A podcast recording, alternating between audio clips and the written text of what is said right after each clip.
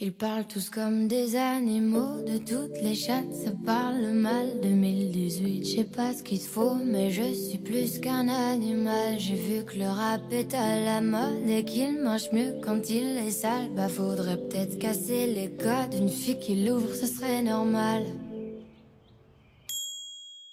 Balance ton quoi? Même si tu parles mal des filles, je sais qu'au fond t'as compris. 呃，听众朋友，大家好，欢迎收听这期的学霸学渣闯美国，我是学霸主持人 Leo。我是学渣主持肖一，我是学渣主持林飞。不知道，嗯，肖一同学和林飞同学最近有没有什么开发什么新的技能呢？嗯，嗯还还是依旧是吃吃喝喝的技能。然后当然我就在家里开始种菜了，就种一些西红柿啊，然后种一些生菜什么的，然后还买了一颗百香果，嗯，准备就是来年分，希望丰收一百一百棵吧。感觉是做农民的节奏啊。对，因为实在没有什么事情，然后就开始研究这些种种菜啊，种水果啊，对。嗯我，觉得很好啊，健康生活。对。那林飞同学有没有开发什么，比如说什么做饭啊，或者其他的一些技能呢？我觉得我最近开发技能可能就是整理和打扫的技能吧，因为我最近在搬家，然后就是有好多地方需要打扫啊、清理啊，还有就是打包行李之类的，所以这方面可能 有所进步。嗯，对。那说到我这边的话，我感觉好像我个人没有 开发什么新的技能，但是最近看国内的一些综艺节目比较多嘛，感觉现在好像有一些井喷的感觉，就看不过来。呃，最近比较看的比较多的是一部叫《兴风作浪的姐姐》，是吧？然后还有乘风 乘风破浪的姐姐，没有开个玩笑，好像大家都叫她嗯，兴风作浪吗？姐姐，或者是嗯啊、小明历险记吧？我不知道两位有没有看过这一部？对对对有看过几集对我我就觉得比较就是网友的反应比较搞笑吧，什么兴风作浪的姑奶奶啊什么的。但是节目本身的话，我个人兴趣不大，所以我就没有怎么看。但是我在看一个叫什么《二十不惑》，就这个还是很很搞笑，里面有一个叫江小果的，就是特别搞笑。对，好像嗯最近电呃电视剧也比较多，感觉像嗯肖一说的二十不惑，我我听到很多人看，还有一个三十而已，好像现在也很火。对，是的，我有在看第二集。对，然后我最喜欢去年一部节目，实际上我们去年也是好像整理过一个综艺节目，叫《乐队的夏天》第一季，当时很火嘛。然后呃，今天是刚刚第二季上线嘛，七月二十五号，所以感觉最近从娱乐角度，感觉还是有很多啊、就国国内综艺啊，或者是这种电视剧啊，我觉得还是有很多就是嗯可以很好看的节目吧。对我最近在看呃《明日之子》最新的一季。对，第四，嗯，感觉这季好像大家对他评价很高嘛，好像有很对，好多宝藏男孩儿，就是才就是音乐才能就是特别特别的出众。嗯，是的，而且导师的话有朴树啊，好像还有呃梁梁教主是吧？梁龙，感觉所以说对，是，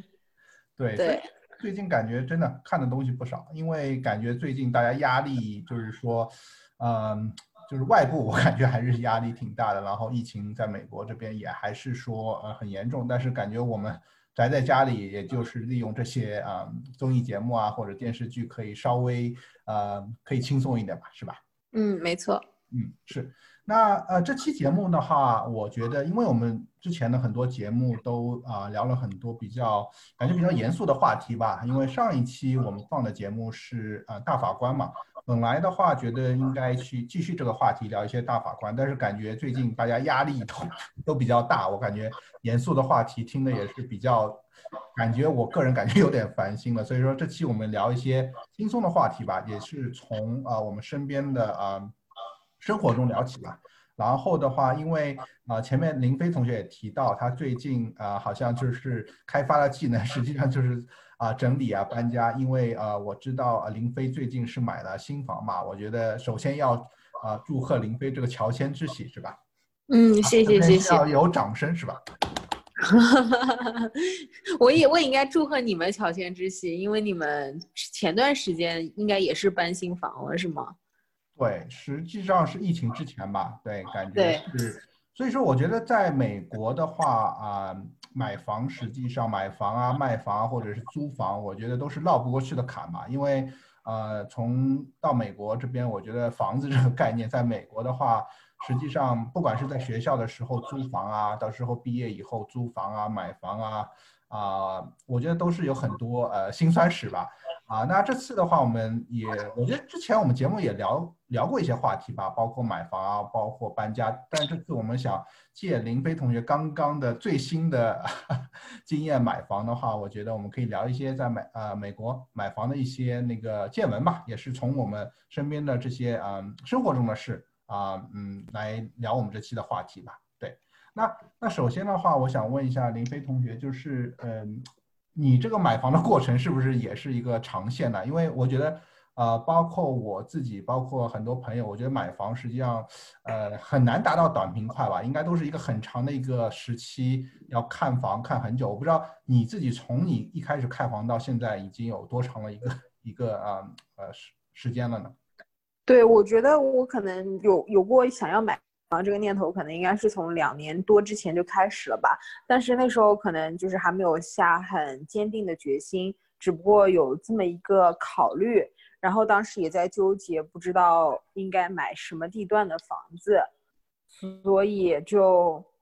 真正开始行动，可能是需要在一年多之前吧。然后那时候我恰巧通过朋友的介绍，认识了一个比较靠谱的买房经纪。然后从那个时候开始，我才真正的开始在买房经纪的带领下，开始去找房子，然后确定自己想要的地段，然后确定自己喜欢的房型，然后才慢慢开始推进买房这件事。但是真正买完房之后，可能就是一年之后了。嗯，每林威，所以说你说对，我觉得这个是感觉我包括我自己啊，包括很多周围人的一个经验嘛，就是从一开始的一个有个概念到当中去去看房啊，然后去研究各种，实际上是一个很长的一个过程。我感觉买房实际上很多时候也是看缘分嘛，对吧？要看中自己的房，我觉得真的是，呃，我我感觉是个体力活，而且对脑力消耗不少吧。对，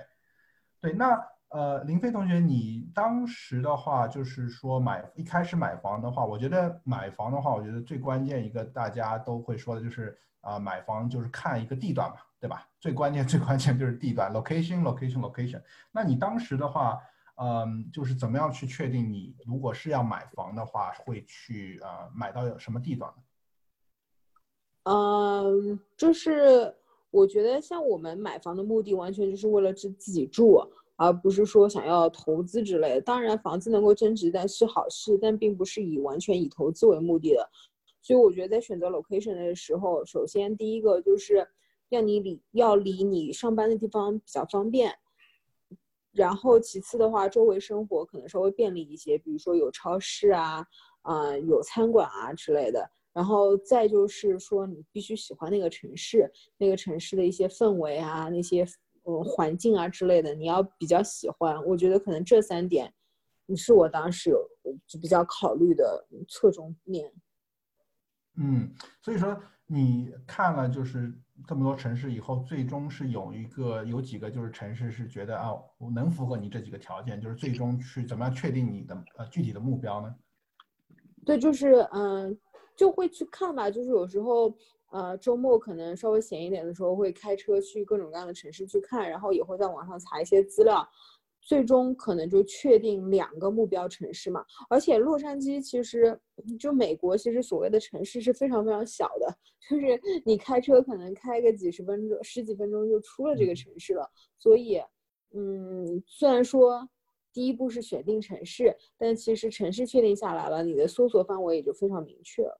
嗯，那最终的话，你说的那两个是哪两个城市呢？我当时看的是森林湖和尔湾。哦，那都是在呃呈现的嘛，是吧？对对对，是因为我比较喜欢这边的环境嘛。嗯，是。那我这边要问一下我们肖一同学的，你个人就是说你自己在以前就是有买房经验的话，是不是就是说你在看房的话，也是觉得 location 是第一个要素呢？对，location 肯定是非常重要的，因为我要肯定要考虑到说，我上班离我家新的地方有多远，嗯那吃饭是不是方便，嗯还有走亲访友是不是方便，嗯，周围有没有哪些就是比较好吃的东西，对，然后超市啊、购物啊，就这一系列的肯定都会去考虑。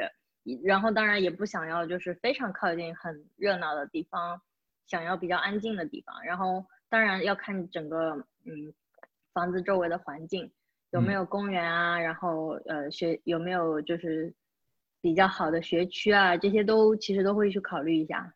嗯，嗯，对，所以所以说，我觉得，呃，但是你当时有没有像林飞这样？因为我觉得大部分我认识的朋友啊，包括我自己，就是说，呃，洛杉矶地区的话，呃呈现，对吧？就是大致有几个区嘛，一个就是 San Gabriel Valley 嘛，就是我们这边的啊、嗯 Monterey Park 啊、Alhambra、San Gabriel 这一片，或者是靠东边的，像沃纳啊、呃，就是罗兰汉啊，就是森呃台湾大，或者再往东边的，像就是新兴的社区啊，Chino 啊，或者 Rancho 啊这边，对吧？那最后的就是有可能就是尔湾那一片，就是说呈现的。那这四个大区的话，我觉得是大部分人呃基本上会考虑的话。那我知道，呃，像林飞前面说，他最后还是决定是尔湾嘛。那肖一同学的话，是不是这四个区，从你的角度，你当时有没有多考虑过呢？我个人其实没有办法考虑其他其他的一些区，因为我工作的地方离洛杉矶比较近，就是可能比较理想的是住在帕萨迪纳啊，像像 Arcadia 或者甚至说像 San Gabriel 这一个附近，嗯因为如果我在在这个区域上班，然后我要住到尔湾，那这个车程是非常远的。嗯，每天来回根本就不切实际。别说尔湾了，你就算说上像稍微偏东部一点，就是比如说像 Chino、Chino Hills，就是房价可能相对会比较好一些，然后房子会大一些，或者说像 Diamond Bar、像 Warner 这种无敌学区的地方，可是对于我来说都是太远了。嗯而且我个人比较喜欢去西边，我很我很想要就比较容易就去到这种西边去海边啊，然后去逛一逛这种感觉，所以我可能非常难的就是要可以住到像 Chino Chino Hills 或者是 Diamond Bar 这些地方，嗯，对，然后我也比较对对我目前住的这个区域比较熟悉，嗯所以我还是想要待在这个部呃这对这个地方。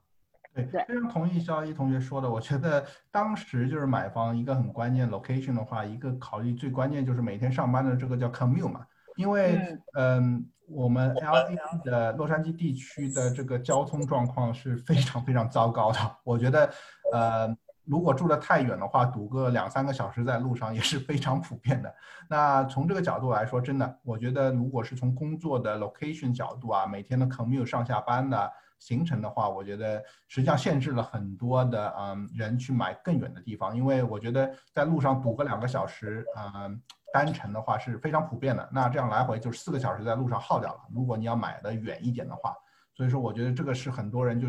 把这个呃房子 location 呃局限下来的呃一个因素吧。那从林飞角度，我觉得林飞当时你这个 commute 应该不是在你的一个考虑范围，因为我知道你基本上呃基本上都在出差嘛，所以说是不是这方面你就是可以去考虑更多的一个可能性？对我，我需要的就是考虑的是到机场的距离。对，所以说对呈现的话，然后其他的话，对，就像肖一说的，其实学区也是非常重要的一个考虑，因为虽然就是可能现在没有小孩儿，但是学区决定了以后这个房价它会不会有增值的潜力。嗯没错，就如果你以后想要出租啊，或者是转手再卖的话，其实学区是有非常重大的影响的。对，的确是这样。因为原来我都没有考虑或者说想太多关于学区的东西，就以前买房的话，那嗯，然后不小心的情况下买到一个就是学区比较好的区域，后来发现这个出租非常的容易，而且它的增值空间各方面都很好，所以我现在买房可能都会看一看学区，然后呃，对，就会把这个当一个考虑因素考虑。所以说感觉的话，买房这个 location 真的是第一要考虑的话，一定要先确确定，就是买房第一步还是要确定你有喜欢的城市嘛，对吧？所以说，对呃呃，这个那因素的话，有可能就是上班的距离啊，包括学区啊，包括就周围的配套措施啊，包括城市的安全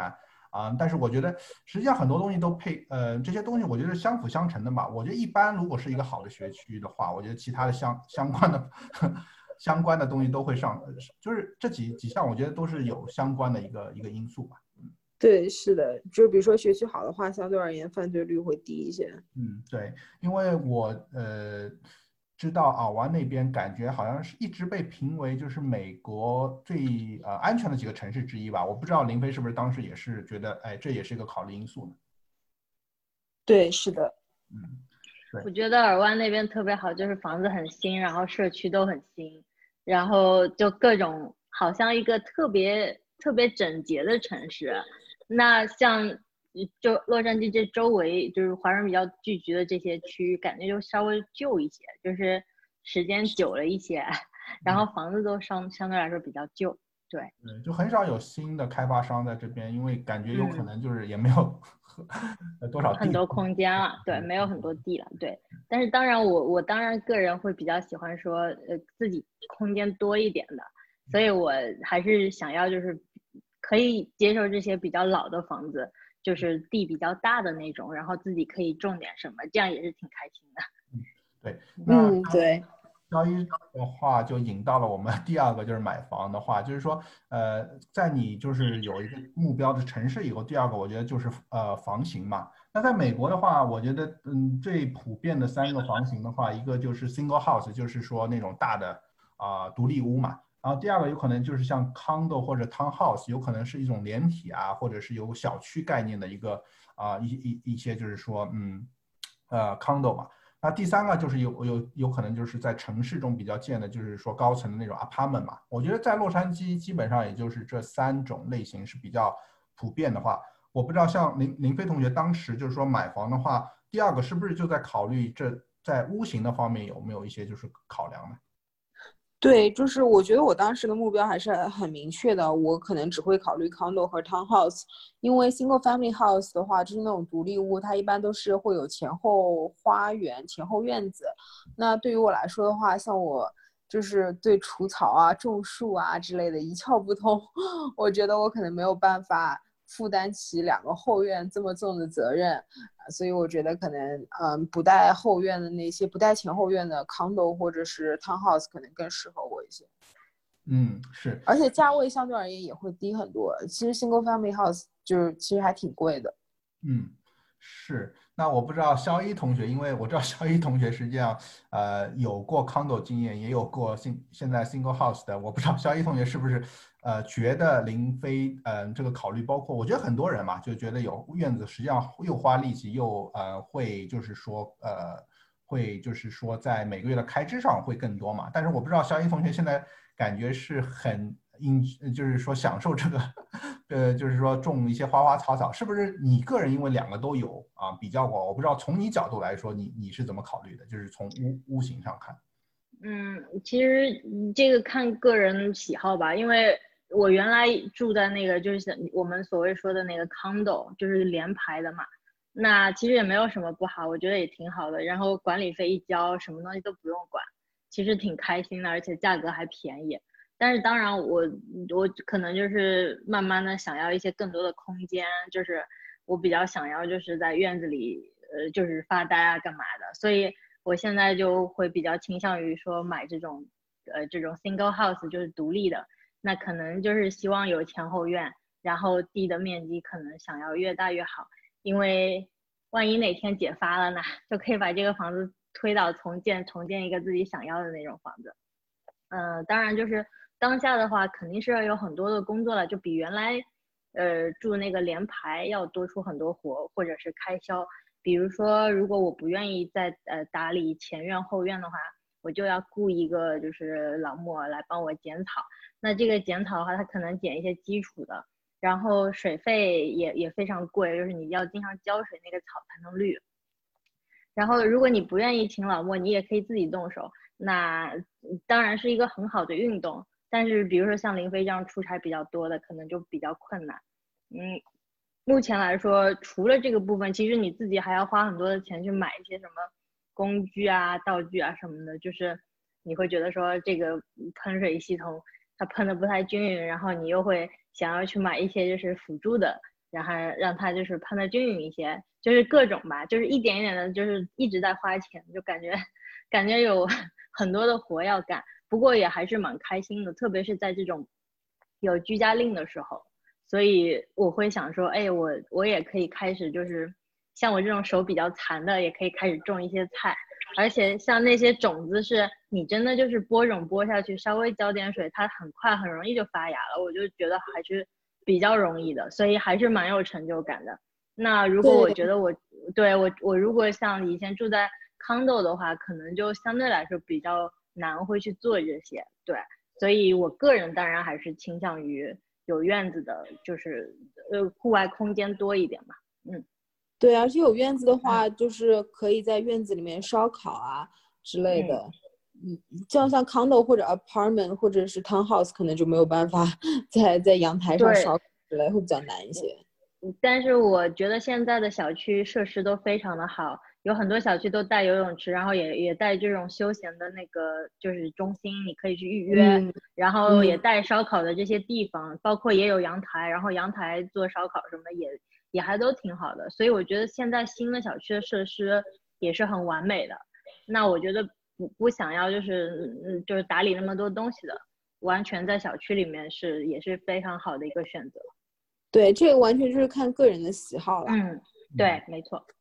对，那对，实际上，嗯，我觉得，呃，像林飞和肖一同学说的，对，condo 和 single house 看每个人的一个喜好啊，或者预算啊，包括很多其他方面，包括像，嗯，single house 基本上我觉得都是说，嗯，比较老的嘛。然后的话，像 condo 啊或者 townhouse 有很多新建的，我很少看到有新建的 single house，所以说感觉是实际上看个人的很多一个需求吧。包括自己的一个喜好吧。对，那像林飞同学的话，那你定了就是你目标很明确的，如果是 townhouse 或者是 condo 的话，那你就是接下去一步的话，是不是就是要考虑是不是买新房啊，或者是旧房呢？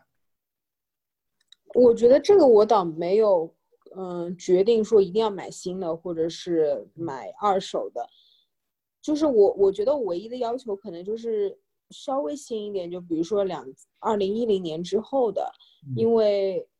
其实尔湾这边二零一零年之后的房子非常非常多，就是可以选择的余地非常大。然后，嗯，这样的话，而且新一点的房子，它的那个格局啊、布置啊之类的，可能会更加舒适一点。所以我当时就大概定了一个年份的一一个考量，但倒没有决定说是一定要新房。嗯，是。那我好，我好奇，就是说，呃，林飞在整个看房的这个这段时间，一共有看过多少个房子呢？我觉得一年当中断断续续看的话，我觉得应该也有四五十套房子了吧。四五十套是亲身去看了，是吧？对，是在网上筛筛选的应该还要多，是吧？哦，网上那是远远 更加的多，可能就会有一百多套吧。哇。对，我觉得这个，所以说我之前说是个体力活吧，因为看房啊、筛选房子，然后特别是，呃，周六周日，如果是呃像林飞这种平时很忙的，要抽出时间去看房，而且是要从洛杉矶开到城县的话，我觉得真的你当时这个感觉是个体力活。对，所以我觉得找一个靠谱的买房经纪是非常重要的，因为就是首先你需要跟你买房经纪沟通，把你的一些大概的条件跟他说一下，然后他会帮你在众多房源当中挑。进行初步的筛选，等他筛选完之后，再把那个房子给你看。这样的话，你需要看的房子的数量就会大大减少。嗯，是的。呃，那我好奇，肖一同学是不是觉得，呃，就是呃，买房的时候，就是在网上看房啊，筛选，最后去实地看房，是不是也是个体力活呢？啊，我觉得特别累。我我我现在想想，还是觉得说，哎呀，能能就是早点买到自己。心仪的这种房子真的是比较靠运气，然后靠缘分，呃，因为很多情况下你都有这种这样那样不满意的地方，然后现在当然了，就是比以前要好很多。现在这种软件很多，你可以先在网上看，包括它有三 D 的 tour 啊什么的，你就可以看个大概。然后呃，基本上你当然还是要自己去看了，因为比如说像一些材料啊，像一些就是。地理位置、周围环境，你当然是不是网上所有的信息都能够涵盖的，对，所以我们我当时感觉自己好像也是看了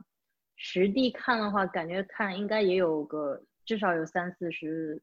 三四十套吧。嗯，对，网上看的就更加多了，对。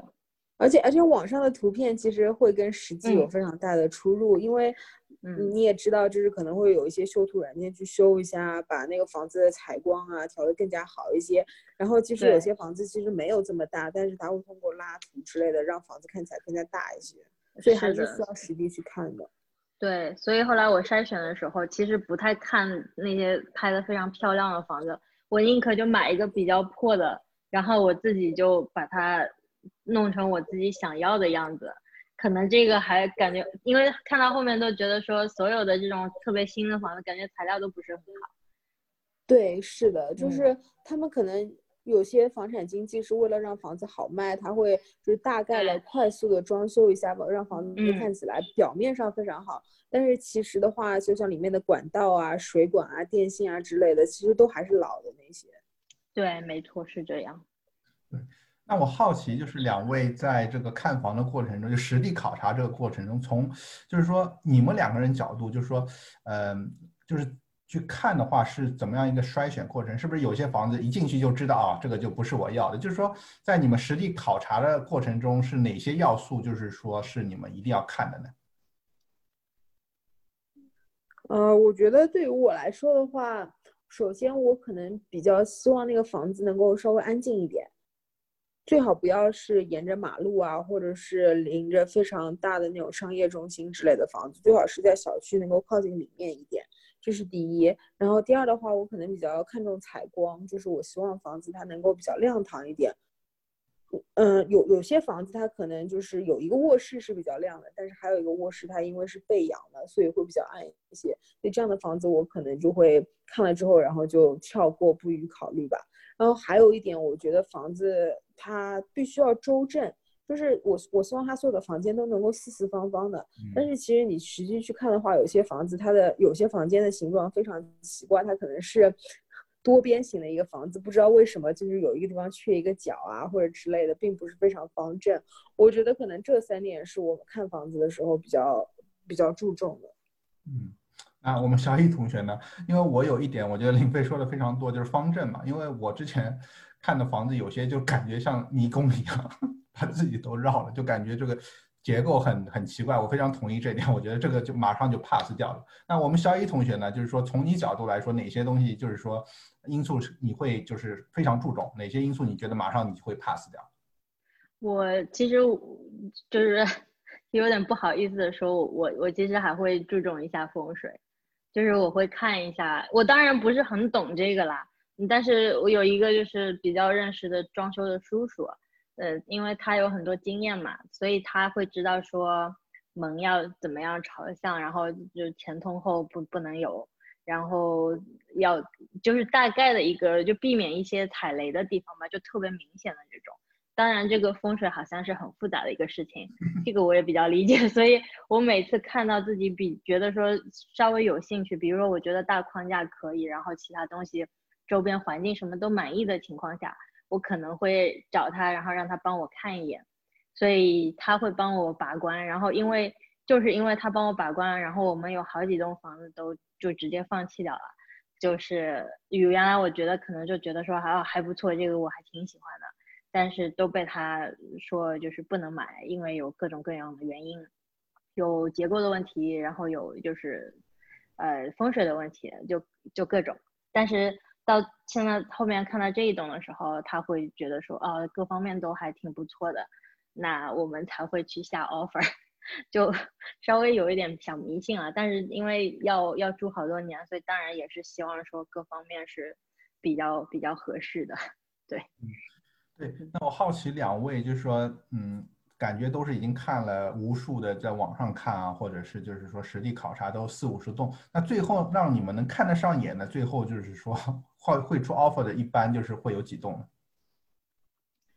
其实我原来最早看的时候，看到一栋特别特别喜欢的房子，但是那个时候刚开始看也没有很多经验。其实那栋房子性价比非常的高，然后呢，就是它的结构啊各方面我都觉得，我现在想想都觉得那栋房子特别好。可是那时候没经验吧，就是出的 offer 有点低，然后呃有很多人抢，那肯定就是没有抢到了。但实际上我觉得那个房子。嗯，就他卖的话，因为卖家卖的比较急，可能他买过来以后稍微装修一下，我觉得至少都可以就是涨到十多万那个样子，所以我其实挺后悔的。当然，所有所有就是房子都看看缘分嘛。那我我后来我觉得说就慢慢看，然后又看了非常长一段时间以后，才看到这个，然后也也就是得到那个叔叔。的同意说这个房子各方面都没问题，所以我们才去下一个 offer。对，就感觉看房就是买房都是缘分，就看这个房子跟你合不合适。嗯。所以说，小一的意思就是说，真正能最后看上眼的实际上也不多，也就是一一到两栋。嗯，其实不太多。当然，你要是去看更更贵的房子的话，你肯定能看到非常好的。然后用用你的那个预算来的话，可能能看到相对好的房子。像我看到的不太不是特别多。然后呃，我当时想买的是，就是在买这个之前，我其实喜欢另外一栋，那个房子特别特别破，但它的地非常的大，可是它的房房子的主心骨都特别好，架结构啊什么的。嗯，但是问题就是房子真的是缘分，就这那个房子卖了挺久没有卖，结果后来一下子出来好两三个人抢好像，然后比我们早递 offer 的那个人，其实跟我们出价差不多，可是他就是拿到那个房子了，因为后来可能卖家也实在撑不下去就想要卖嘛，所以我们就没有看到那栋房子。可是后来我们经纪人就说，哎呀，你要不要去看看隔一条街，就是还有一栋房。然后我当时看了那那个那么大的地，我心里就已经有一个比较了嘛。然后再看到我们现在买的地，我想说，哎呀，这个地可真小。其实这个地也不小了，嗯，对。但但后来你因为已经看到你自己心目中想要的，那后来回去综综合分析了一下，就各方面，因为那个房子你要花很多的钱去装修，去把它去 remodel，然后包括有一些树啊要砍树什么的，至少要花，我觉得要花超出我们预算。非常多的一个钱去把它做弄成自己想要的，而且也已经被人家抢走了，所以我们就买了这个。对，但是感觉一切都是缘分。是的，那我好奇林飞的话，就是说在看了这么多房子以后，之后真正能就是说让你觉得要要最终要下 offer 的会有几个呢？啊，其实我觉得像肖一说的，让你真正想要下 offer 的房子并不多，所以我觉得买房其实有时候也是一个考验自己心理，嗯，心心态的一个过程吧。因为就是你想想看，当你就是看了好好几个月了，然后每个星期都去看，看了好多好多房子，但是因为各种各样的原因，这些房子都不是让你特别满意，然后你。终于看到一个好像还过得去的房子，这时候，第一会出现好多种情况。是第一种就是有好多人跟你抢这个房子，然后就是你不得不就是出更高的价格把这个房子拿下来。然后其实这个时候的价格已经远远高于你自己心里的预期的价格了。这时候你你你就会纠结说，哎，我我是。多出一点钱把这个房子拿下来，这样我以后就不用去看更多的房子了呢？还是说，哎，这个超过我预算了，所以就算了吧，我再继续看房子，就会出现这样的心理纠结。然后还有一个就是，还有一个可能出现的情况就是，这个房子可能啊八十分，并没有完全让你百分之一百的满意，这时候你就会想说，哎。要不八十分算了吧，还是说，哎，不行，我就一定要找到自己最满意的一个房子。所以我觉得这一年的时间对我来说也是一个心态上的一个考验吧，就会出现心理上的各种起起伏伏，一下子觉得说，哎呀，有希望了，可能就马上要买到自己心仪的房子了，然后一会儿又觉得说，哎，是不是我自己的心理预期太高，或者我定的价心理价位太低，就是为什么一直都没有。找到很好的房子，所以真的是一个 非常就像坐坐过山车的一个过程。我我我不知道你们有没有这种心理体验，就是你们在找房子的时候，非常有，这个真的是可以有共鸣的。对对啊，因为因为有时候出价还出两两轮。可能你都到第一轮就已经就感觉有点希望了，然后人家突然出个很高的价格，让你觉得说你是认真的吗？然后就各种情况，嗯，对啊，反正嗯，就就真的是看缘分。后来就心态很很平稳了，就觉得说，哎，有就有，没有就没有，反正就是可能跟我比较合的房子还没有出现，就就用这种心态来看，对，对对对，我觉得及时调整自己的心态是非常重要的，对。对，非常同意林飞说的这个心态问题。感觉 买房不只是体力活，还是一个考验心理的一个，呃，一个活吧。感觉对，有点过山车的感觉。特别是我觉得，就是这两年总体来，特别是在疫情之前，我觉得房子真的是非常非常火。就是感觉，呃，一般的话，你能看得上眼的这个房子，基本上有个几个 offer，呃，超过十个的 offer 都都是不不足为奇吧。最后就是价格会炒得很高。所以说，我觉得，嗯，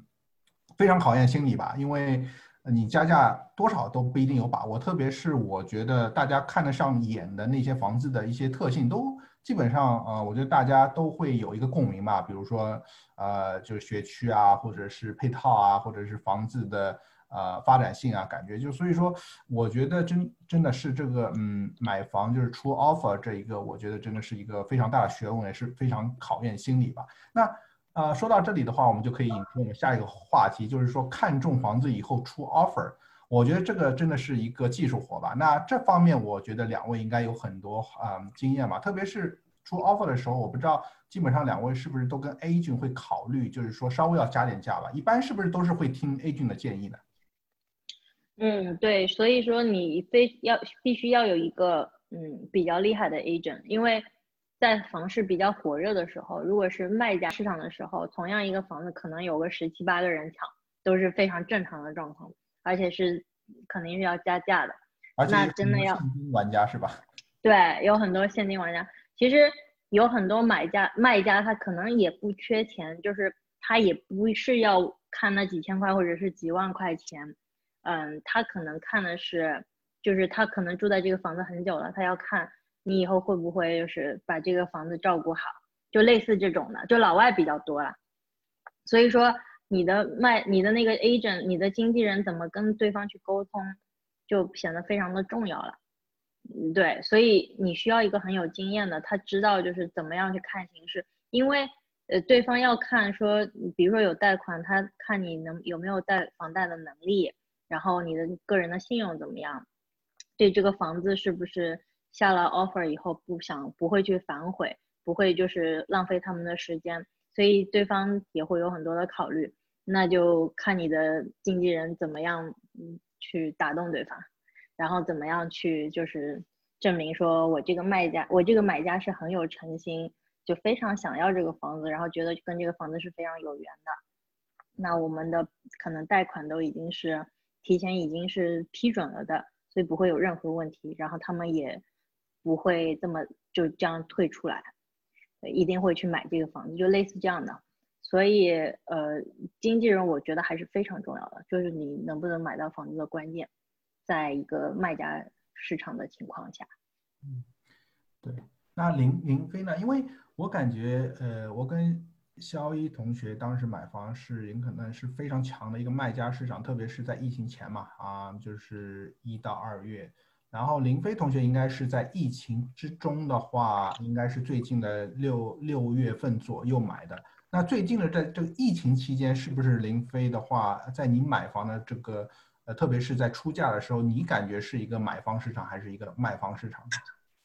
我当时是在大概六月份的时候，六月底的时候确定的这个房子，当时。可能房地产市场并不是特别的景气吧，就是又有一些恐慌之类的，所以当时呃房子是以那个卖方出价更低一点的价格最后成交的。但是因为现在房市又回暖了，而且再加上利息特别的低，所以说你可能需要出价更高一点才能把这个房子拿下来。而且其实我觉得像成呃像尔湾的话跟呃。洛杉矶的一些华人地区有一个不同点，是因为尔湾这边的房子非常非常的多，而且可能需求也没有这么这么的大，所以说不存在说好多好多人竞争一个房子的这种竞争非常激烈的情况存在。所以其实，呃，像房子的溢价啊、出 offer、价格比较啊，可能这方面我觉得我没有你们这么多的经验，因为我一般都是按照就是对方出价更低一点的价格来出 offer，就是稍微低一点点的价格来出 offer，然后基本上如果对方不是很愿意，他会就是 counter 我的 offer，就是他他会。就比如说那个房子卖六十万，然后我说，哎，你能不能五十五万卖给我？然后他如果不同意的话，他会说，哎，你能不能五十七万？就是就是双方会有这么一个价格的一个 negotiation 的过程，而不是说他完全就不理你了，因为他手上有好多好多其他的 offer，他可以他可以接着，就可能会跟你们那个地方有点不一样。嗯，对，有可能我觉得还是跟这个嗯。很多因素有关嘛，跟地区啊，或者是特别，我觉得还是跟市场的一个热度还是有关系。因为感觉，呃，之前在疫情之前还是一个非常强的一个卖啊卖房市场嘛，感觉对中间有一段时间应该是慢慢的话需求会减弱，但是有可能现在感觉又有些回暖嘛。所以说，真的也是很多很多很多因素是是会决定这个，就是说，嗯，你出 offer 之后有多少人会跟你竞争嘛。对，而且我觉得还有一点就是，呃，其实像现在刚才肖一说的，就是买房软件也非常的多，像积录啊或者 Refin 啊之类的信息都是非常的，呃，公开以及非常的全面的，所以你可以看一下，就是你想要买的房子的周边有没有最近刚刚成交的和你的房子类型差不多的房子，那这样的话，那那个成交价格就你就你就可以拿来做一个参考。是的，那。呃，下一步的话，如果从买房角度的话，如果你出了 offer，然后对方的话，如果是经过几轮谈判，最后是接受你的 offer 以后，啊，是不是就万事大吉了呢？我我想就是从从呃林飞的角度来说，是不是觉得哎那时候就大势已定，还是说后面有很多其他工作要做？呃，其实后面还有挺多工作要做的，因为房子一旦就是。双方确定有买卖意向的话，其实后面还需要你需要请一个专业人士来帮你做一下房屋的检测。这时候他就会看一看，就比如说屋顶有没有问题啊，水管啊、电路啊之类有没有问题。那有可能在这个检测过程当中，你就会发现一些就是你原来第一次看房没有发现的一些问题。这时候你可能需要跟他重新商议价格，或者说你觉得这个问题特别重大的话，你有可能就是取消你的。购买意向也是有可能的，然后哦，其次的话会存在，就是如果你觉得这个房屋检测完之后都没有问题，那可能就要经过一些，就要开始进入贷款的流程。那贷款流程当中变数也会非常多，比如说你的贷款公司他会审查你的资质，然后他会呃看看你有没有能有没有还贷的能力。那这时候如果你的资质不是特别过硬的话，也有可能。贷款公司不愿意把 这个款贷给你，或者说他必须要一个非常高的利息才能贷给你，等等都会出现。然后还有就是他们有时候会对那他们可能会对房子进行估值，就嗯他们会有一些专业的估值人员，然后根据现在市场上的情况来估计一下你这个房子大概值多少钱。如果说他们的估值跟你买卖的房子的价格出入非常大的话，对于贷款公司来说，他们也有可能不把款贷给你，就是各种各样的变数都会存在，非常会非常多。对，感觉真的是后面的还有很多变数。那我们肖一同学就是说，嗯，有没有什么补充呢？我觉得 林飞说的已经非非常详尽了，但是我觉得真的，呃，在双方都签订这个意向合同以后，就是打开这个 Sco 以后，真的是变数很多嘛，是吧？对，嗯，我觉得这个其实要看你个人，就是你可能看这个房子之前，当然房屋检查是个比较关键的一点了，嗯，但是其实房屋检查我觉得也相对来说只能检查一些一些些表面上能看到的问题，比如说你的下水管其实是没有办法在房屋检查里面检查出来的。那我们就有一个朋友，就是他买到房子以后，发现下水管是有问题，就是又要花钱去换啊，干嘛的，又花了不少钱。其实，在我觉得，在呃，就是比较热的时候买房，可能很难去有一些小的细节，可能你只能 pass 掉，否则你非常难去买到一个事事完美的房子，除非是百分之百新房。那嗯，可能大家就是要有一点预期，然后可能要准备额外的一部分钱去，就是修一修啊，就是弄一弄自己把它换掉，就然后有一些就是空间留给自己吧。那我觉得还是一些心态的问题。那你提你可以提无数的要求，就是让那个卖家去修这个补那个。可是很多时候卖家会回来说这个他们不会做，你可以就是不买，但是他们不会去答应你的要求。嗯，如果是一个买家市场的话，当然就不一样了，可能呃那个卖家就会比比较主动想要卖，就是他会做一些额外的东西。所以真的要看市场，然后看你看到那个房子，它的那个 condition 有多好，然后你自己的承受能力有多少，所以就应该综合考虑一下。嗯。对，那我觉得最关键的话，我个人的一个呃经验的话，就是说还是贷款吧。我觉得如果是贷款是最后能搞定的话，可能是时间长啊，时间短，最后很多贷款公司要的文件，我觉得从我角度来说是最关键的。特别还是说，还是就是要锁住它的这个利息嘛，不管是十五年、三十年，我觉得。对我来说，应该是在双方签订合约、打开 escrow 以后，最重要的，我个人觉得还是这个贷款嘛。我觉得贷款这方面真的是，我觉得花的精力是最多的。其实这个我要打断一下，我不觉得贷款是最重要的，因为你在买房之前肯定已经是计算好自己能不能够贷款下来，你的经纪人应该评估过，或者是你贷帮你贷款的人应该评估过。当然，利息会浮动。可是，在那一个阶段，你买房的话，利息可能没有特殊情况不会浮动到这么这么大，所以你的贷款应该是在你看房之前，你就知道自己能贷多少款，就你要有一个数，然后他们要做一个评估。我觉得一般，在我看来，就是如果有准备去 pre-approve 过的人，除非是他后期就是材料出了很大的问题，但一般贷款是不太会出那么大的问题的。特别是有正职工作的人，然后你的存款什么的都比较，就是已经比比较那个，在在银行账户里存过一段时间的情况下，我觉得贷款真的就是最后慢慢就是等待的一部分。对我来说，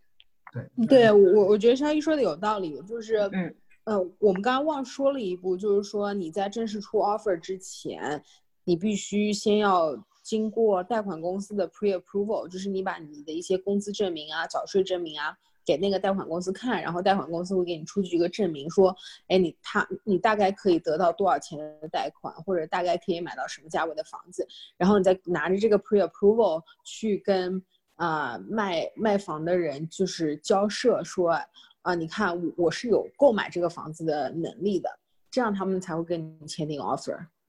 对。对，是的，就我觉得唯一可能贷款会出问题的，有有可能情况就是说，你你是超过自己的能力，就比如说你你其实只能买六十五万的房子，但是你就偏偏喜欢那个七十万的房子，你你非得超过自己的能力，这样的话有可能贷款的时候会出现一点的问题。没错，嗯，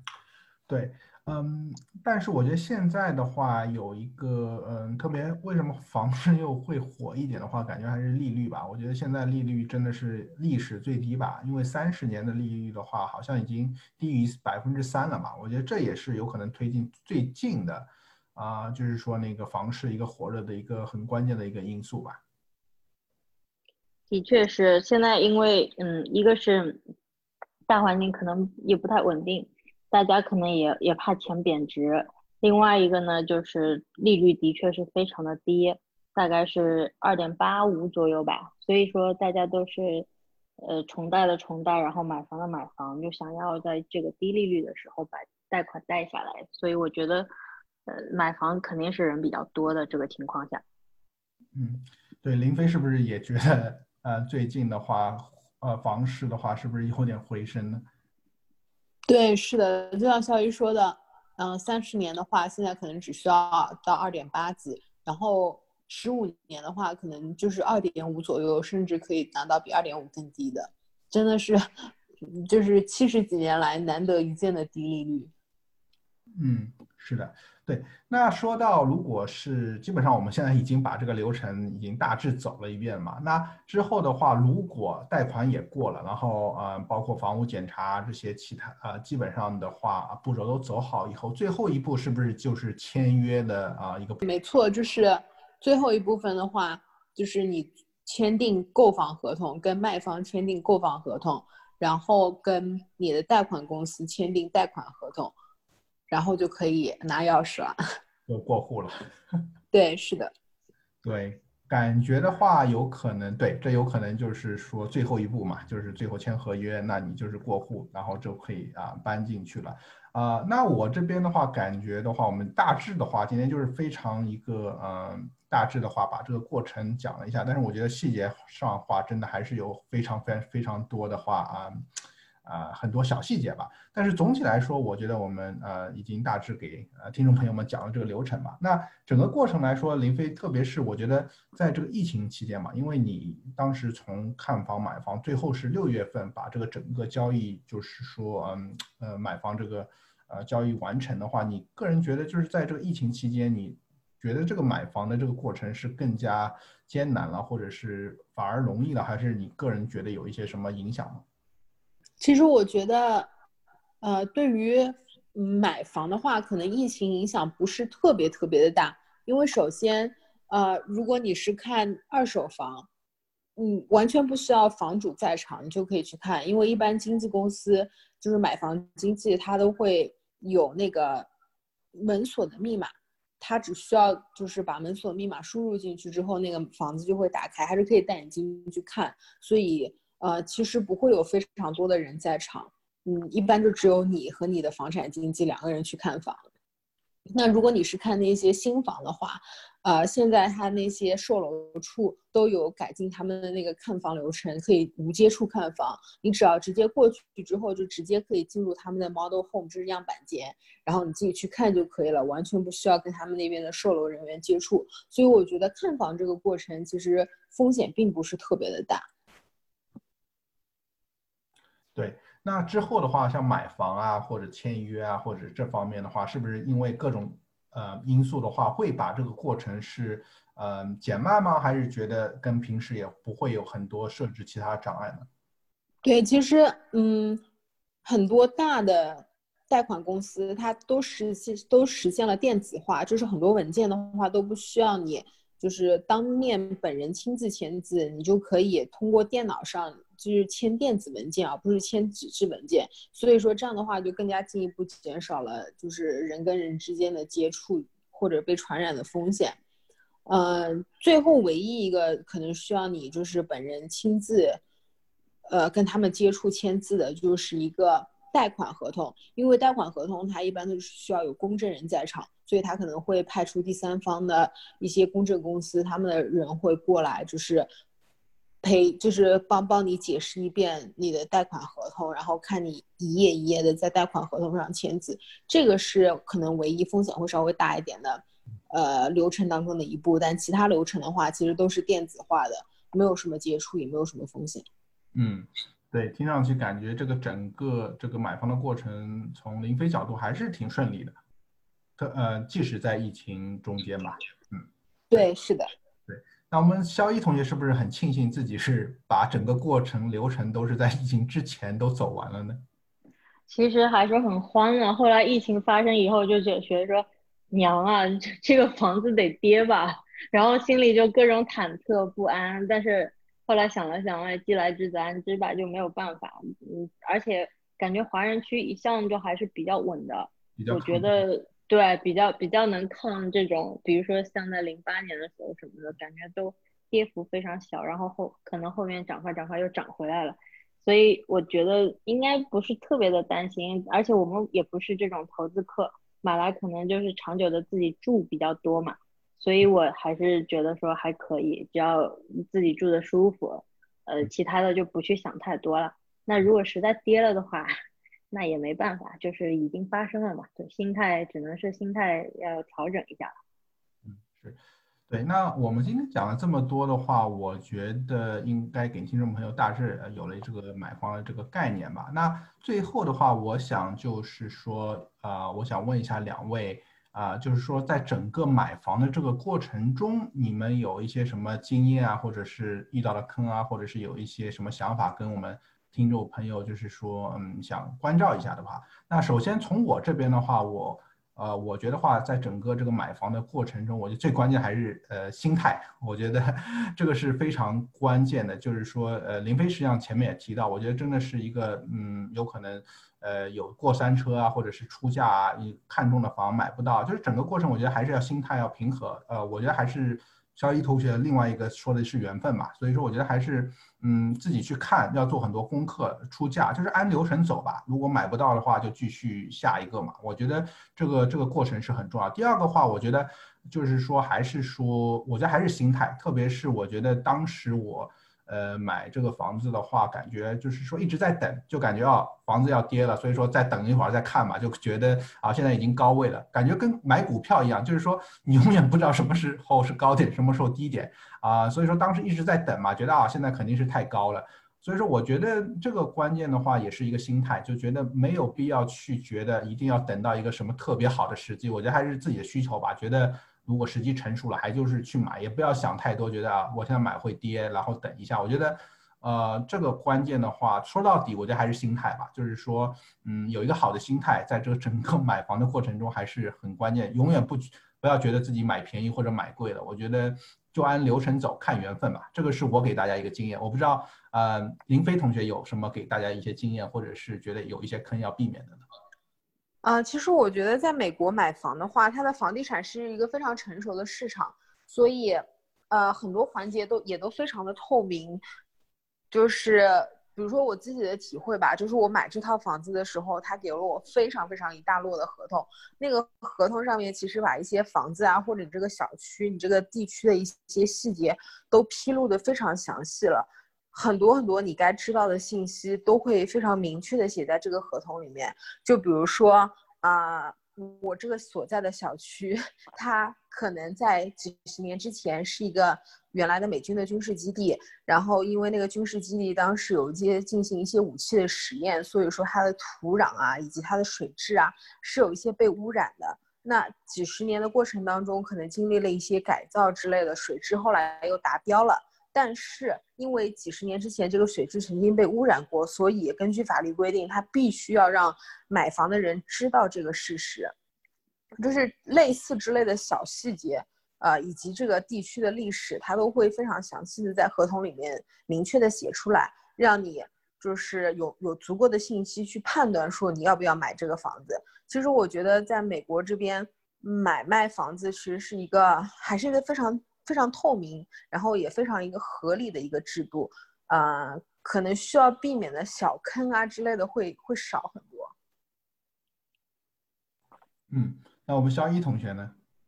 嗯，其实我觉得其他的话，大家可能都也都嗯做做 research 或者是房产经济会提醒，但有一点我自己其实，呃，如果我再换下一套房子，我肯定会做的一件事情就是。因为你知道，现在所有的房子的图片都会贴在网上，然后等你买完这个房子，房子图片还在网上，各大网站都有，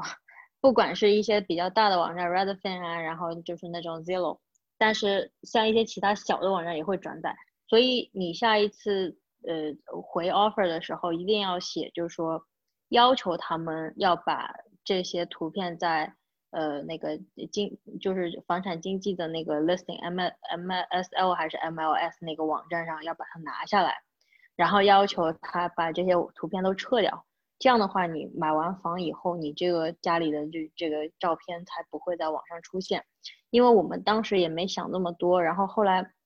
等买完的时候，突然想说，哎，怎么我的照照片到还是到处都是？然后我们。那个时候已经签完合同，再跟对方经纪公司讲的话，他可能也就不太愿意了。当然，我我没有在合同上写，但是在 closing 之前，我有跟他提过，说我必须要这些图片都拿下来。但是你，我就觉得说白纸黑字写的话会比较清楚，他会比较愿意去做这个事情，因为要负法律责任。到最后的话，我没有办法，就是我自己去联络各种就各大网站，然后让他们把这个图片给拿掉了。所以也是花了一些精力，但是感感觉就是说，嗯，这个其实很多人都不会做的一件事情。可是现在就是自己隐私比较重要嘛。那如果有有要买房的同学，可以跟经纪公司提一下，说签约的时候把这一条带上，就是必须要把这个房子的照片从网络上拿下来。嗯，来保护隐私嘛，对，对，嗯，是。那我们今天讲了这么多，我觉得啊、也差不多时间了啊、希望我们这期节目啊、可以给大家一个大致的概念嘛，就是说在美国买房的叫啊啊、就是一零一吧，就感觉就是说啊信息吧。那这就是呃我们这期的学霸学渣好美闯美国，国感谢大家的收听，谢谢。嗯谢谢。Tous comme des animaux de toutes les chattes, ça parle mal 2018. Je sais pas ce qu'il faut, mais je suis plus qu'un animal. J'ai vu que le rap est à la mode et qu'il mange mieux quand il est sale. Bah faudrait peut-être casser les codes. Une fille qui l'ouvre, ce serait normal. Balance ton quoi? Même si tu parles mal des filles,